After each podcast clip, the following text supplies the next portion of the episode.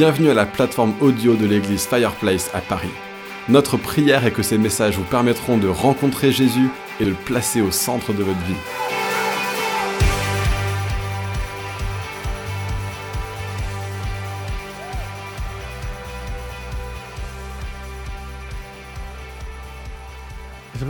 Je reviens d'un- d'une semaine d'évangélisation où en fait on avait donc euh, pendant la semaine on avait une vingtaine et le week-end on avait une quarantaine de personnes, pour la plupart d'entre eux qui étaient des jeunes adultes, qui sont venus et passer une semaine entière pour euh, participer avec trois églises sur Paris à euh, bah, témoigner dans les rues, aller annoncer l'évangile, aller prier pour les gens et ça a été vraiment une semaine super. Mais moi, c'était une semaine d'attaque spirituelle de, de, fou furieux. c'était vraiment, moi, tu, tu, tu connais, hein, tu sais ce que c'est. Mais à chaque fois qu'on veut commencer à déclarer un peu un territoire à Paris, et ça peut être partout, hein, mais Paris particulièrement, il y a quelque chose qui veut pas que le nom de Dieu soit glorifié. Je pense que c'est le diable, évidemment. Et donc, à chaque fois qu'on va commencer à faire des choses comme ça dans Paris, on va se trouver avec des, des, des, bah, des choses très difficiles.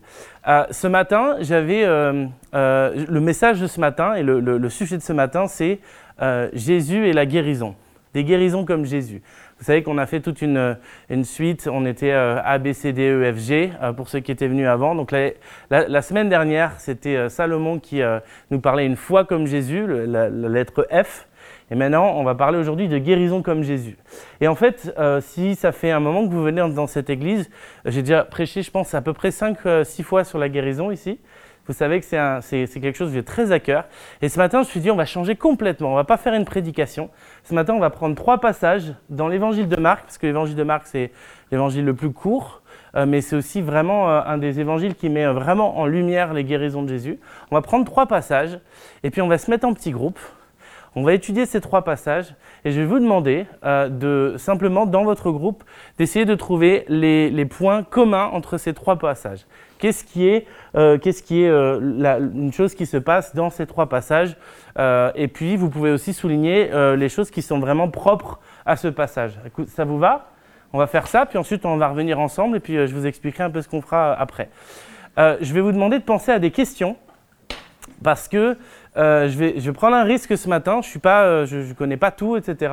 Mais je vais prendre un risque ce matin. Je vais vous demander de, après ça, de me poser des questions sur euh, la guérison et s'il y a des choses qui ne sont pas forcément claires, que ce soit dans les passages ou en général, la guérison dans le, dans le milieu chrétien. Je sais qu'on est tous de, de milieux différents ici. Je connais, hein, parce que je connais certains d'entre vous, je sais qu'on n'est pas tous euh, des milieux charismatiques, pentecôtistes, baptistes, réformés, méthodistes. On est de tous les milieux ce matin. Et donc j'ai vraiment à cœur qu'on puisse avoir une discussion, une réflexion sur quelque chose qui est commun et qui est réel et qui est biblique sur la guérison. D'accord? Donc, ce qu'on va faire, c'est qu'on va faire des groupes de, de six. OK? Donc vous essayez de prendre les gens qui sont autour de vous et vous mettez en groupe. Déjà, première chose. Je vous donnerai les passages après. Alors, si, si c'est votre église, je vous demande d'aller chercher les gens qui, dont c'est pas l'église, ok? Ok? Laissez pas les gens dont c'est pas l'église dans un. Voilà. S'il y a éventuellement un groupe anglophone qui peut se faire avec euh, euh, ici, ce serait bien. Des gens qui parlent anglais pour, euh, pour ici. Vous êtes toutes les trois. Éventuellement quatre, voilà. Et je vais vous demander euh, maintenant de euh, lire trois passages. Alors notez-les, ou euh, je vous les, je vous les euh, redirai si vous voulez. Ces trois passages se trouvent donc dans l'évangile de Marc. Vous allez prendre Marc 7, versets 31 à 37. Hein, si vous n'avez pas de Bible, c'est pas grave, il n'y a pas besoin de plus d'une Bible par, euh, groupe. Marc 7, 31 à 37, donc c'est la guérison d'un sourd muet. Marc 8, 22 à 26, c'est la guérison d'un aveugle. Et enfin, Marc 9, versets 14 à 30, c'est la guérison d'un démoniaque. Je les répète à nouveau. hein. Marc 7, 31 à 37, guérison d'un sourd muet. Marc 8, 22 à 26, guérison d'un aveugle. Marc 9, 14 à 30, guérison d'un démoniaque. Vous les lisez dans vos groupes? Et puis, euh, dès que vous avez fini de lire, c'est parti. Vous parlez de ces, euh, de ces passages. Dites, ah, ok, quels sont les points communs et quels sont les points qui sont vraiment propres à ce passage. D'accord? Allons-y. Ok, est-ce que vous avez réussi à lire tous les textes et à en discuter? Donner des points communs Des choses qui sont euh, plus personnel à chaque texte. Alors, ce que je vous invite à faire, c'est de, finir votre discussion là, de vous retourner un peu. Restez en groupe quand même et retournez-vous pour être sûr de, de voir par ici.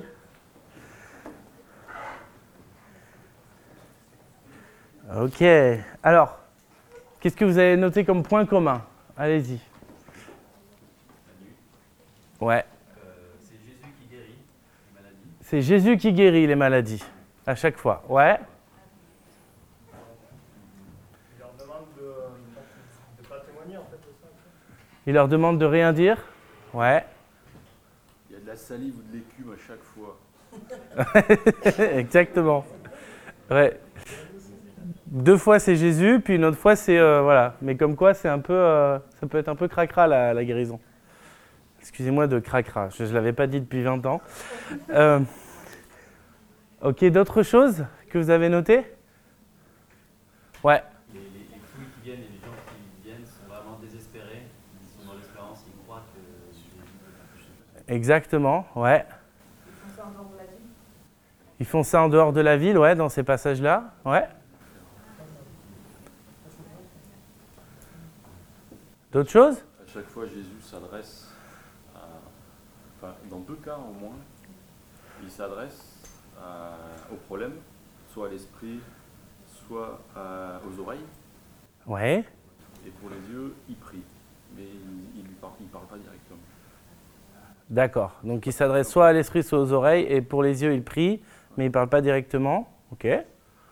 Il y a d'autres choses qui vous ont frappé dans ces textes euh, euh, qui, peuvent être intéressants à dire? Là, l'intérêt de ça, en fait, c'est qu'on est tous en train de s'enseigner les uns les autres, en fait. Ouais. Jésus fait jamais la même chose pour la guérison. Ouais. Ça, c'est une question euh, que tu as là, en fait. Ouais. Pourquoi, la, pourquoi la salive? Ouais, ok. Alors, c'est une bonne question. Peut-être qu'on peut la reposer plus tard. Ça ne veut pas dire que j'ai une réponse, très honnêtement. Euh, il y a plein de gens qui ont, qui ont fait des réponses avec ça. Euh, ok, d'autres choses euh, Les disciples qui n'arrivaient pas à, chasser le démon. Ouais. Et puis l'attitude de Père aussi, qui disait si tu peux faire quelque chose, guéris-moi. Exactement. Ouais. Et là, il y a quelque chose d'important dans ce texte en fait, et c'est quelque chose que je trouve vraiment intéressant dans le livre de Marc, et je vais vous faire un, un petit topo de toutes les guérisons du livre de Marc, ok? Si vous avez envie de prendre note, vous pouvez. Euh, je vais le dire assez vite par contre, mais je peux toujours vous envoyer la liste, ok? Première guérison, Marc 1, 21, 28. Jésus chasse un démon à la synagogue, qui va chasser un, démon, il va prêcher à la synagogue, et puis tout à coup, il y a quelqu'un qui, va lui, euh, qui va lui dire euh, des choses, et en fait, il va tout de suite voir que c'est un démon, il va chasser le démon. Et en fait, ça, puisque c'est une synagogue assez connue, ça va le faire connaître un peu partout.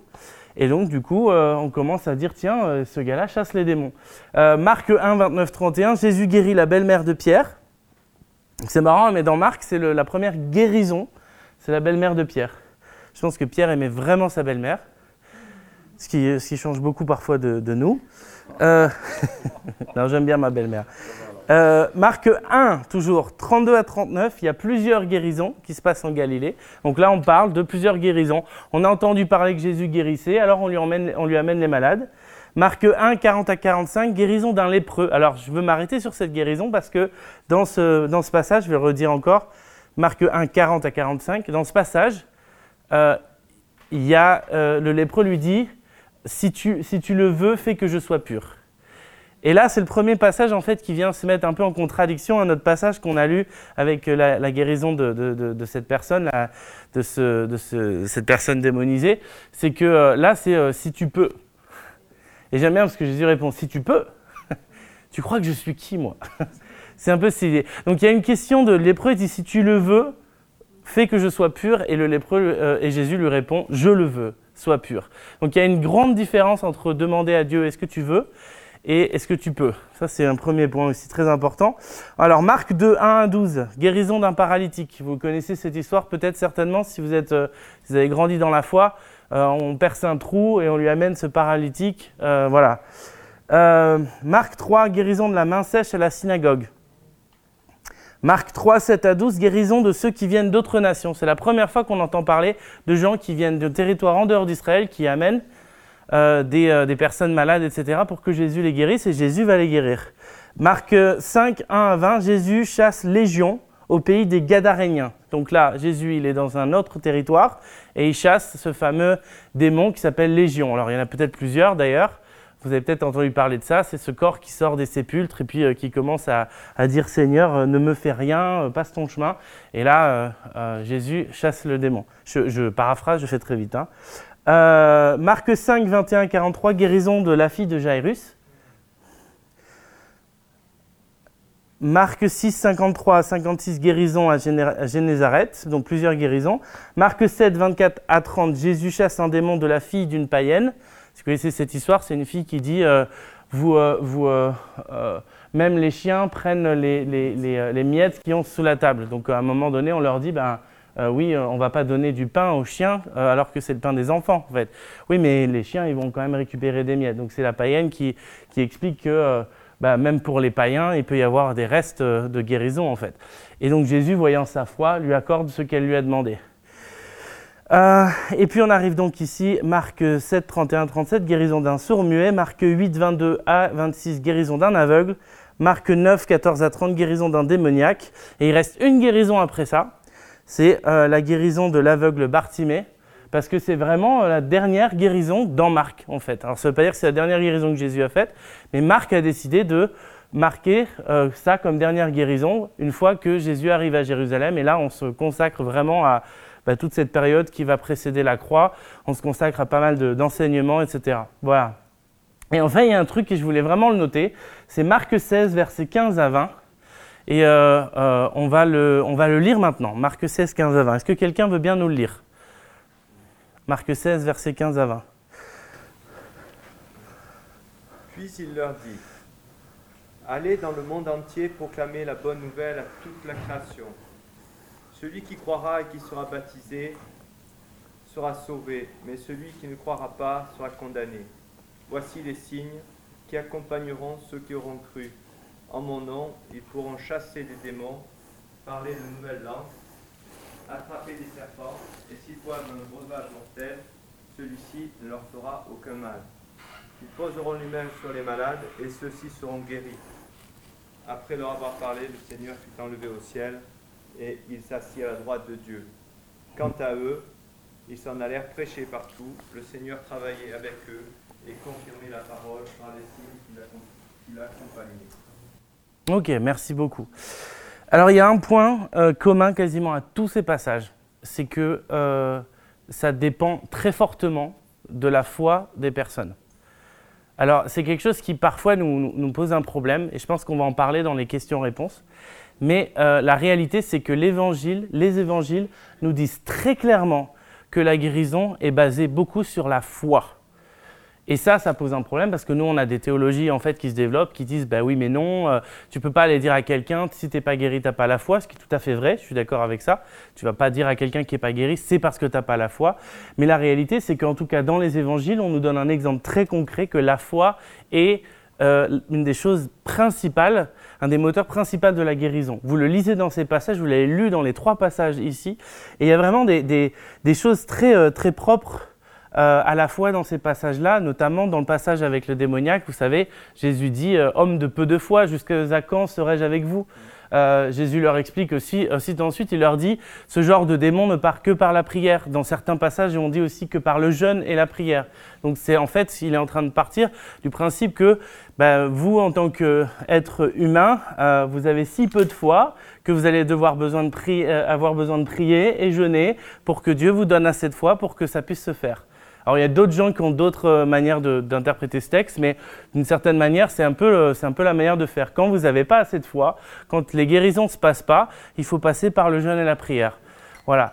Alors ce matin, j'avais à cœur de vous, euh, de vous parler de ça parce qu'il il y a un truc qui a été très très difficile pour moi, c'est que euh, ma femme est malade depuis 4 jours, elle est vraiment genre, elle a une grosse grippe, et moi depuis hier, j'ai euh, chopé une grosse angine, et donc j'étais là à me dire, ah bah c'est génial, je vais parler de la guérison ce matin, Euh, du coup je vais les faire parler eux, euh, ce sera peut-être plus intéressant parce que moi je vais être là, je vais être complètement euh, euh, KO devant eux. Et il s'est passé un truc génial, c'est que cette nuit a été horrible pour moi, vraiment, mais j'ai dormi deux heures maximum. Je me suis réveillé, mais dans un état, mais je me suis dit, mais comment je vais aller jusque là-bas? Et en fait, euh, dans l'espace d'une heure, euh, j'ai senti complètement mon corps guéri. Enfin, je suis devant vous, j'ai même pas le nez bouché, j'ai pas, euh, j'ai plus mal à la gorge, je sais pas. Ça se trouve ce soir, ça va revenir. Non, je vais pas dire de mauvaises choses, mais en fait, ce qui se passe, c'est que pour maintenant, euh, pour maintenant, ça se passe bien. Et, euh, ma, femme Emma, elle a, euh, elle était, elle avait mal au cou, mais à un point énorme parce que du coup, il y avait des, des, des ganglions, des choses comme ça à cause de la maladie qui était vraiment terrible. Donc, elle pouvait même pas dormir à cause de son mal au cou. Et du coup, je lui ai dit, écoute, moi, prie pour moi. Et moi, je veux prier pour toi ce matin, et puis on va voir ce que Dieu fait. Et ce matin, en fait, elle a prié pour moi. J'ai senti vraiment un- une amélioration euh, très, très, très nette. Moi, j'ai prié pour elle, notamment pour son cou, et elle a complètement. euh, il n'y avait plus de douleur du tout, du tout, du tout dans son cou. Alors après, on a discuté, puis ça fait trois jours qu'elle dort pas. Je me suis dit, au moins, profite de dormir maintenant que tu as plus mal, et donc c'est pour ça qu'elle n'est pas là ce matin. Mais venir ce matin avec. euh, avec une, forme de guérison d'un rhume et quelque chose comme ça. C'est plus facile, mais c'était très difficile pour moi ce matin de me dire de quoi est-ce qu'on va parler euh, euh, ici euh, ce matin par rapport à la guérison. La dernière fois, on a parlé de la foi et on parlait, tu peux nous rappeler, on parlait que d'abord c'est la tête, vas-y dis-le. En train de croire plus agir. Voilà, ça se passe vraiment la tête dans le cœur et dans les pieds, c'est ça. Et que la foi, c'est vraiment quelque chose qui, qui se passe comme ça. Et donc aujourd'hui, on est, on est sur la guérison et la réalité, c'est que tous ces passages qui sont, euh, qui sont donnés, c'est toujours des gens qui amènent des malades à Jésus. C'est toujours quasiment tout le temps, sauf dans les synagogues. Dans les synagogues, ben, c'est Jésus qui a décidé qu'il allait prouver quelque chose. Et donc il dit, allez hop, toi je te, délivre d'un démon, toi je te guéris. Mais pour le reste, c'est toujours des gens qui amènent des gens à Jésus par la foi. Et il y a juste un passage, et c'est ce, seul passage réellement, où il y a une personne qui dit, si tu le peux. Mais à chaque fois, on est vraiment dans la foi. Et donc Jésus, euh, Jésus lui donne la foi. Il dit, Ben, donne-moi de la foi alors, parce que je n'ai pas assez pour croire. Donc la foi, c'est absolument primordial et important, mais ce n'est pas la seule chose qui va amener la guérison. Je suis convaincu que vous êtes tous en train de penser à des gens de votre famille, des gens euh, de vos amis, etc., qui n'ont pas été guéris, et pourtant vous, étiez, vous aviez la foi, et pourtant vous avez prié, etc. Je suis convaincu que vous pensez à ça. C'est pour ça qu'on ne peut pas tout mettre sur la foi, et que moi je pense sincèrement qu'il faut mettre euh, beaucoup de choses sur l'ordre spirituel aussi. Euh, quand vous voyez Jésus, Jésus, c'est encore assez en lien avec la foi. Jésus, très souvent, il prend les gens et les retire de la foule. Je crois qu'au moins dans deux de ces trois passages que vous avez lus, il y en a un où il prend la personne et il sort de la ville. Et en fait, c'est possible qu'il n'y ait personne d'autre qui soit là.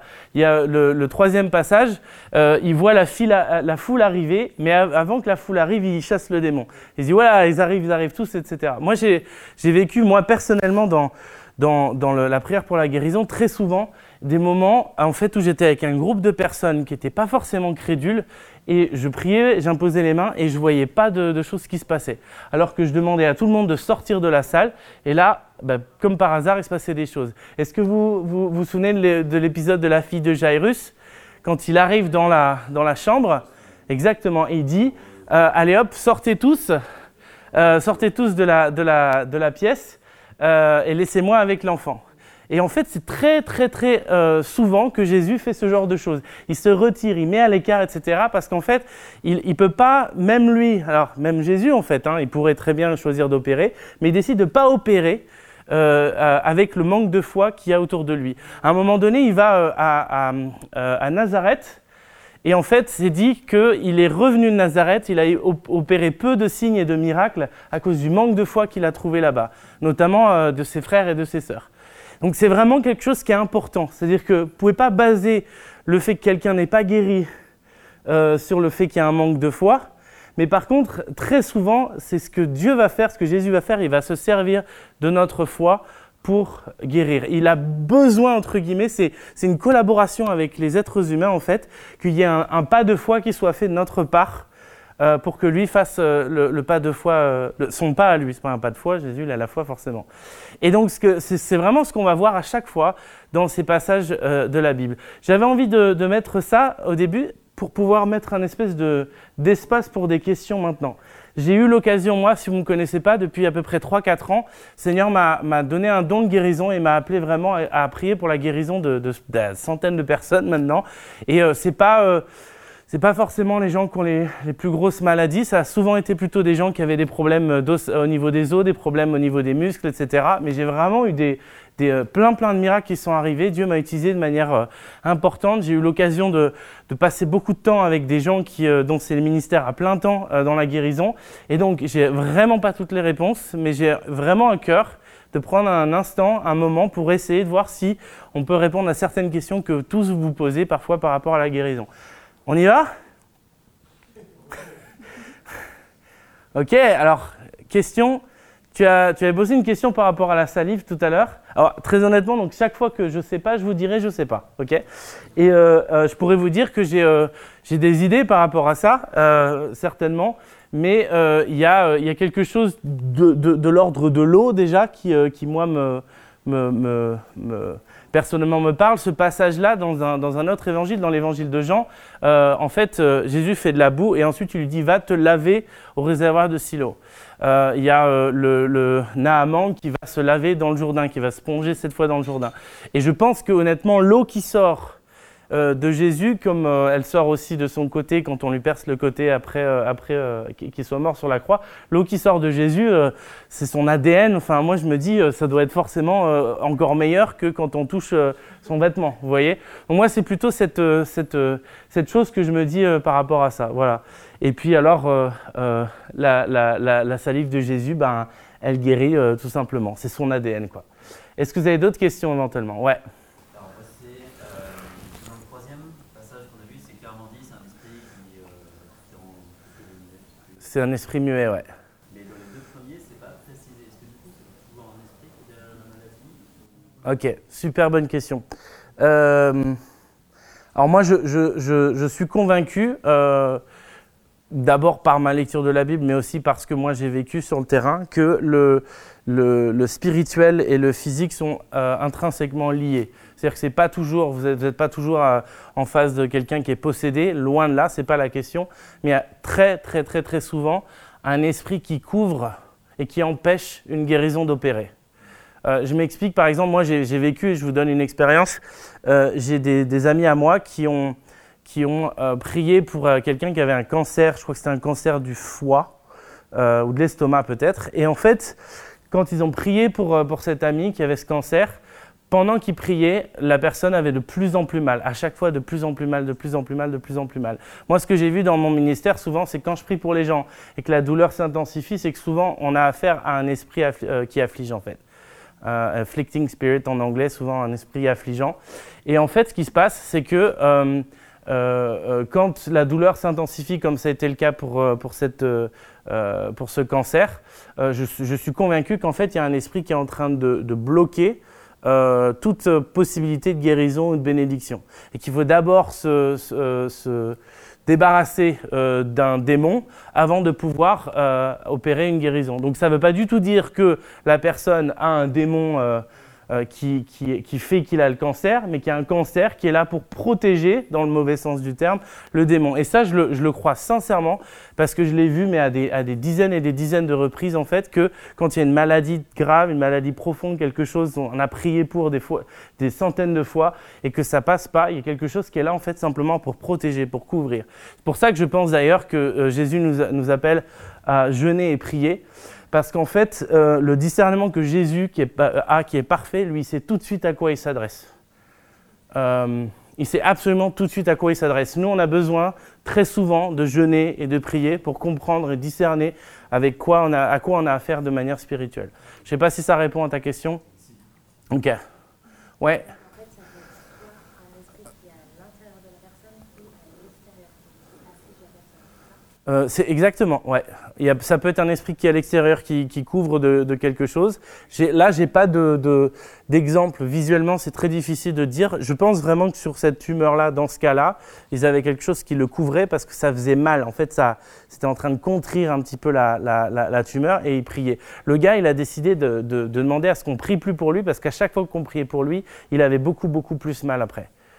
Et moi, j'ai prié pour euh, plusieurs personnes. Je peux vous donner un exemple. J'ai prié pour un gars qui avait, euh, alors il c'était à cette main-là, la main gauche. Il avait les, trois premières phalanges. Il avait plus du tout de sensation dans ses phalanges. Et ensuite, dans le bras droit, il avait quasiment aucune sensation, et ce depuis sa conversion. Et donc, on a prié pour lui avec un ami. Et puis, on a commencé à, à prier. euh, et puis, quand j'ai commencé à poser la main sur son bras euh, droit, alors la première chose, c'est son, son- son bras gauche. On a prié et il a retrouvé la sensation complètement dans ses doigts, ce qui était génial. Après juste deux ou trois prières, ça y est, c'était fini. Alors, on passe au bras.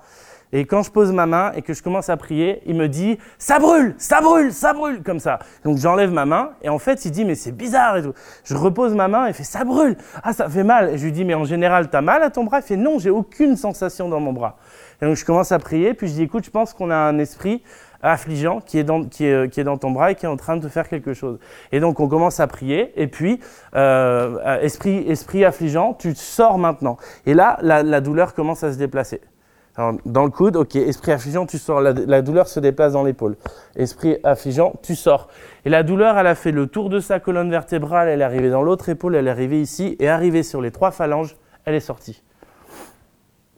Ah, J'ai pas d'explication biblique là. hein.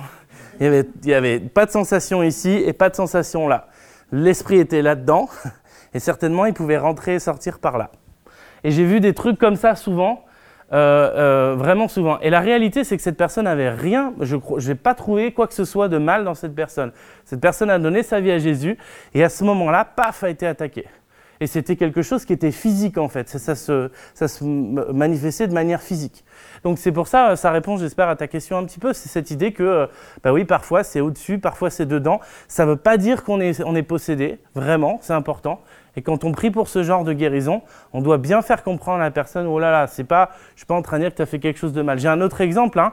Euh, un, de mes amis, voilà, c'était même mieux, j'avais une parole de connaissance pour quelqu'un qui avait mal au dos, et j'arrivais pas à trouver cette personne. Et donc je demande à un de mes amis euh, que j'ai amené à Jésus il y a des années, que je vais, à qui je vais rendre visite, et je, et lui dis, ouais, parfois j'ai des paroles de connaissance pour la guérison et tout, et là, j'ai pas trouvé, machin. Et lui, il est super, euh, ça, l'intéresse vachement, et il me dit, c'est quoi ta parole de connaissance? Peut-être c'est pour moi. Fait, je fais, je n'imagine pas, mais bon, c'est une parole de connaissance pour, euh, voilà, pile poil au milieu du dos, sur la colonne vertébrale, juste un point là. Et il me fait, bah, c'est moi. Et je lui dis, tu, tu déconnes. Il me fait, non, non, c'est vraiment moi. C'est-à-dire que ça fait deux ans maintenant que j'ai une douleur là, dans la colonne vertébrale. En fait, c'est une douleur assez forte. Et, euh, et je lui dis, ok, bah, je vais prier pour toi alors. Donc je me mets euh, derrière lui sur le canapé, il y a sa femme qui est aussi à côté. Lui, il est assis comme ça, et donc nous, on est deux derrière. On pose la main sur son dos, on commence à prier, et alors que je commence à prier, il commence à hurler. Ah et je fais, qu'est-ce qu'il y a? Il fait, je sais pas, ça fait mal, ça fait mal, ça fait mal. Et je dis, ok, on arrête, on arrête. Il fait, non, non, je veux m'en débarrasser. Et il avait déjà commencé à comprendre qu'il y avait un truc pas net dans son dos.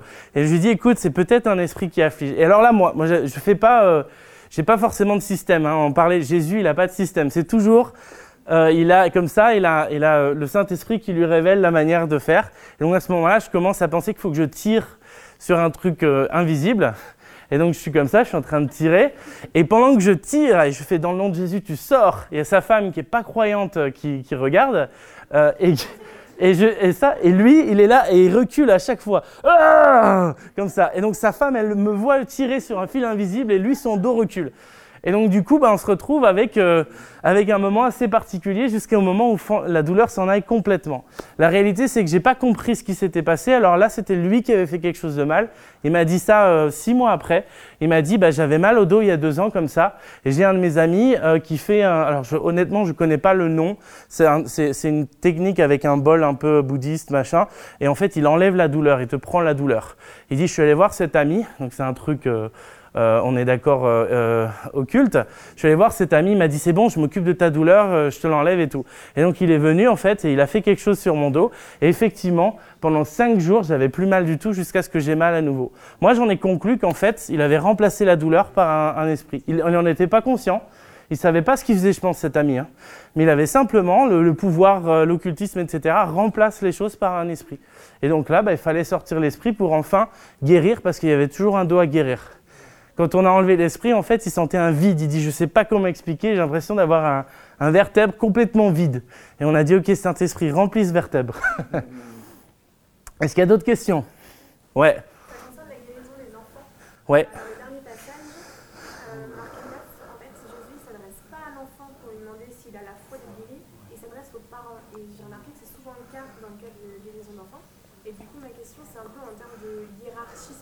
Ouais.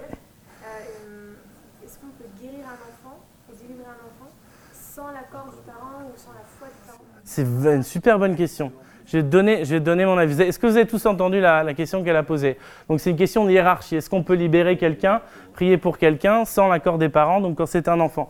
Alors moi je crois euh, vrai- vraiment, profondément, que euh, la, volonté de Dieu, c'est qu'on respecte notre père et notre mère et qu'on soit sous l'autorité quand on est un enfant. C'est pas toujours le cas. Et euh, dans tous les cas, il faut partir du principe que l'autorité, elle est aux parents, chez un, chez un enfant, point. Après, il y a des cas spéciaux avec des ados euh, qui parfois ont même quitté leurs parents depuis des années, sont à la rue, et ça, c'est très difficile à gérer. Mais on va dire que sur le sens profond d'un enfant, je crois que c'est très important. Moi, j'ai prié souvent pour des enfants, j'ai demandé aux parents avant de faire quoi que ce soit. Donc vraiment. Et, euh, je pense que je fais ça aussi pour des chrétiens qui fréquentent une autre église. Euh, je leur demande de, de demander l'autorisation à leur pasteur avant que je prie pour eux. Ça, c'est un truc très. Je l'ai fait plusieurs fois ici. hein. Il y avait des gens qui visitaient et qui disaient on vient là parce que. Bah, on est dans une église peut-être plus conservatrice et donc euh, ils savent pas trop gérer, euh, mais il y a un truc spirituel, il y a une présence, il y a des choses chez moi qui bougent et tout. Donc je viens chez vous parce que vous avez plus l'habitude de ça. Ça m'a fait rire moi quand les gens viennent comme ça. Et je dis bon bah ok, euh, bah du coup première chose, on va appeler ton pasteur en fait. On va appeler la personne qui est censée avoir une autorité spirituelle sur toi. Euh, je dis bien censé parce qu'honnêtement, on vit dans un monde où franchement, euh, je ne sais pas s'il y a vraiment euh, d'entre vous qui venez d'autres églises que vous sentez réellement que votre pasteur a une autorité spirituelle, parce que vous pensez que vous avez vous l'autorité spirituelle sur vous-même? Ça, c'est une question à, à poser, hein, c'est sûr.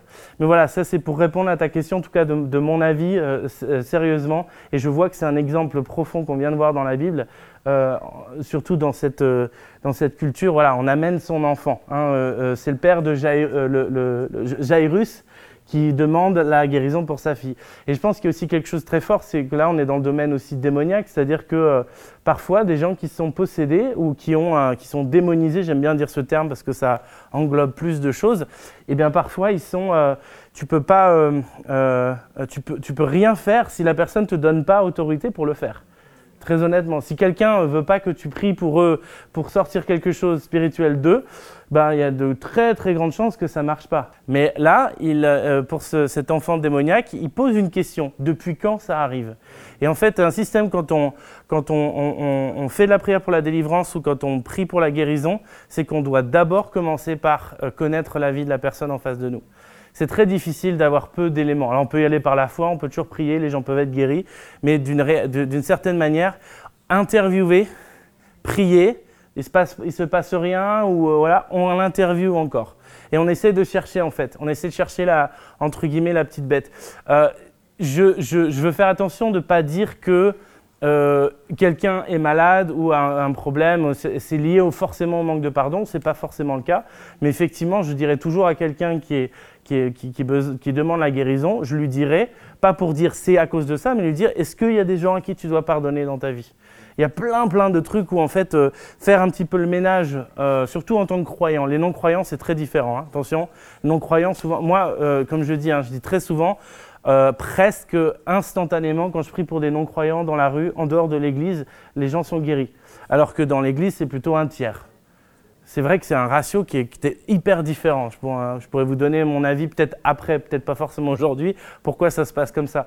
Et donc du coup, forcément, quand tu es avec un croyant, qui, euh, le, croyant, en fait, il a, il a tellement de bénédictions dans sa vie, il bénéficie tellement de, grâce, qu'en fait, ben, parfois, il va être attaqué par l'ennemi sur des éléments qui, viennent de sa, de, sa droiture personnelle, sa manière de, de, pratiquer la justice de Dieu. Et donc, de ce point de vue-là, euh, le croyant, c'est important de l'amener vers un système, ok, est-ce que tu dois pardonner des gens? Est-ce que tu dois demander pardon à des gens? Est-ce que tu, au niveau de l'argent, est-ce que tu gères ça bien? Est-ce qu'il y a plein plein de trucs parfois qui peuvent être des blocages aussi spirituels bah, que le diable utilise sur nos vies en tant que chrétiens Ouais, pardon. Toi après. Est-ce que du coup, euh, il, il est nécessaire pour une, une guérison qui est forcément le, soit la position des mains, soit prière, de un don, je parle de, de don, ou euh, ça peut être euh, euh, n'importe qui, enfin n'importe quel frère et sœur dans, dans, dans, dans une église. Et euh, parce qu'on voit aussi euh, le, le passage des anciens qu'il appelle, si quelqu'un est malade, qu'il appelle les anciens, Mhm. la fonction d'huile aussi. Ouais. euh, voilà. Donc, on voit plusieurs euh, choses. Est-ce que- Qu'est-ce qu'il y a de, de- comme méthode, enfin pas, pas méthode parce qu'on voit qu'il y a plusieurs méthodes, mais est-ce Ouais. qu'il y a une personne euh, en particulier qui aurait le don de guérison, ça, ça doit passer par cette personne ou pas Ok, donc bonne question. Donc est-ce que, est que ça doit passer par le don de guérison ou est-ce que tout le monde peut euh, euh, faire? Alors, euh, très honnêtement, je vais, je vais dire que ma réponse, elle ne sera pas vraiment biblique. Parce que j'ai vu... Comment? Non, mais c'est-à-dire qu'elle n'est pas anti-biblique, ma réponse, mais j'ai vu, vu vraiment des gens non-croyants prier, imposer les mains d'ailleurs, et prier pour la guérison de, quelqu'un. Je me souviens, il y a deux ans, j'ai amené euh, un couple qui sont dans la, soixantaine. Euh, je les ai amenés à, Jésus il c'est ça, il y a à peu près deux ans. Et en fait, j'ai amené euh, le mari à Jésus et la femme, elle n'était pas, elle était pas sûre elle, et tout. Et du coup, son mari avait des problèmes de- de- d'arthrose, des trucs comme ça. Et je lui ai dit, ok, ben, tu crois pas, t'es pas sûr, ben, toi, tu vas prier au nom de Jésus pour ton mari. Et elle a prié au nom de Jésus pour son mari. Et son mari, en fait, a été guéri complètement de son arthrose. Il n'a plus de douleur nulle part. Et donc, elle est venue à Jésus derrière. Donc déjà, c'est... c'est- de Manu, ça rejoint ma question. ok, vas-y. Est-ce qu'il n'y a pas une notion d'autorité et de délégation pour la guérison Alors, reformule-moi ta question. Est-ce que ça pose là pas la question de notion d'autorité? On disait pour les enfants, faut que les parents soient OK. Donc comme s'il y avait une délégation d'autorité des parents vers la personne qui est Là, il y a l'épouse qui n'était pas forcément croyante. Tu as dit, toi, tu vas y aller, comme si tu déléguais l'autorité. Et elle a- enfin, tu vois ce que je veux dire? Est-ce que Dieu ne permet pas qu'il y ait une délégation d'autorité pour amener la guérison Alors, je pense que je pense qu'on on parlait, hein, on en parlait clairement qu'il y a une, une notion d'autorité très forte et très importante. Et pourtant, je dis en sortant du contexte euh, biblique, quand- euh, pourquoi est-ce qu'on a lu ce, ce- ce- ce texte dans Marc 16 aussi? C'est pour dire que tous ceux qui suivront, euh, tous seront appelés à euh, chasser des démons et- et guérir les malades Par délégation directe. Par, dé- par délégation directe ou indirecte. C'est-à-dire que c'est toujours compliqué. Tu des gens qui vont. Moi, je connais des gens qui, malheureusement, hein, n'ont pas d'au- d'autorité spirituelle dans leur vie. Ils lisent la Bible, ils sont à fond dedans et prient pour les malades et ils sont guéris. Donc, c'est très difficile de faire une théologie autour de ça. Il y a, des systèmes. il faut, comprendre. Il y a des systèmes. C'est pour ça que le catholicisme, d'ailleurs, est aussi systématisé. C'est qu'ils ont, ils ont, ils ont mis des choses en place pendant l'histoire de l'humanité, l'histoire de la foi chrétienne. Et à un moment, il y a un truc qui, qui marchait régulièrement. Et donc, c'est devenu un dogme et c'est devenu quelque chose qui est en fait parole de Dieu pour eux. C'est-à-dire, tu peux pas être guéri autrement que comme ça. Voilà. Et, c'est ce que nous, on, comprend en fait, c'est que la, guérison, c'est le, ce que Jésus fait, c'est pas pour dire, ok, c'est comme ça qu'on guérit. C'est dire, voilà, Jésus, il a guéri de tellement de manières. Et ensuite, il a dit, vous allez faire des, choses comme moi, vous allez même faire des choses encore plus grandes. Parce qu'il n'y a pas de, limite en fait à la créativité de, de Jésus. Euh, Il y, a des- il trucs parfois qu'on va être demandé, que le Saint-Esprit va nous, faire ressentir. Moi, j'ai prié pour un mec qui avait, euh, le mal de mer. Euh, alors, on dit mal de terre une fois qu'on est sur la terre, apparemment. Mais donc, qui, était complètement avec des vertiges, etc., depuis plusieurs jours. Et, je prie pour lui. Et quand je commence à prier pour lui, je ressens qu'il faut fortement que je. et que je mette mes deux doigts dans ses oreilles. Et franchement, j'ai pas envie de le faire. Et je prie trois fois pour lui. Et je me dis non, non, non, je vais pas faire ça. Et la troisième fois, il est toujours là. Non, rien du tout. Je fais bon, bah, tu sais quoi? Allez hop. Et hop, je fais ça. Je dis allez, dans le nom de Jésus maintenant. Tu. Et le mec était guéri après que j'ai mis mes, mes deux doigts dans ses oreilles. Et j'ai pas décidé ça. tu vois Et donc, encore une fois, c'est toujours le côté créatif de- du Saint-Esprit. Donc, il y a quelque chose qui est lié aux anciens. Je, crois vraiment qu'il ne faut pas avoir peur dans une église, peut-être même quand on est une église qui ne vit pas la guérison du tout au quotidien, de commencer par les anciens. Et je pense que c'est aussi une partie de ça. C'est onction d'huile, on met quelque chose en principe parce que les anciens ont une autorité on- qu'on leur donne.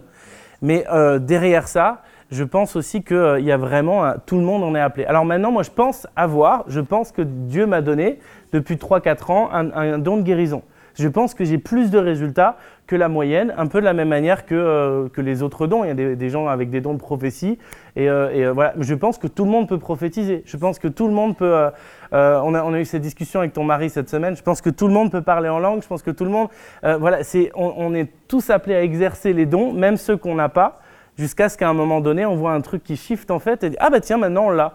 Moi, j'ai prié pour la guérison et ça m'a mis 10 ans pour avoir trois guérisons en 10 ans. Puis ensuite, après, bim, c'est parti. euh, Mais si j'avais pas prié pour la guérison, j'aurais jamais reçu le don de guérison. Moi, c'est un exemple profond de, ma théologie charismatique de dire si tu si tu cherches pas les dons, si tu vas pas les chercher, tu vas pas les trouver quoi. C'est ça ça vient rarement te tomber dessus. Ça arrive hein, heureusement, mais c'est pas toujours comme ça que ça se passe. Ça, ça va, ça, ça, ça répond. Pense qu'on va peut-être pas y aller non plus. euh, il est déjà midi. Euh, une autre question peut-être? Ouais.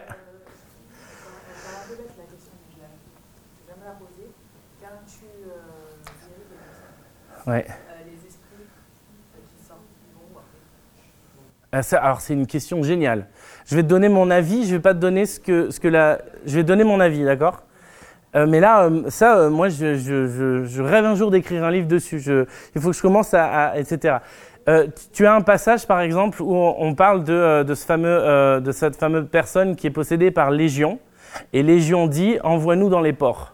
Je crois sincèrement, profondément, que tout ce qui est du domaine spirituel, les démons, esprits territoriaux, n'est pas annihilé tant que Jésus ne revient pas vaincre une fois pour toutes. C'est-à-dire qu'il y a des millions de trucs qui sont, à- qui sont accrochés à nous tous. Quand tu les chasses, bah, malheureusement, en fait, ils vont s'accrocher à quelque chose d'autre. Même si tu délivres une personne, Ouais. Non, c'est pas forcément que tu emprisonnes une autre. C'est pas forcément. Toi, tu sais pas. Tu, tu, sais pas ce qui se passe. Ce, truc-là, il va. Alors, honnêtement, je peux pas aller plus loin que.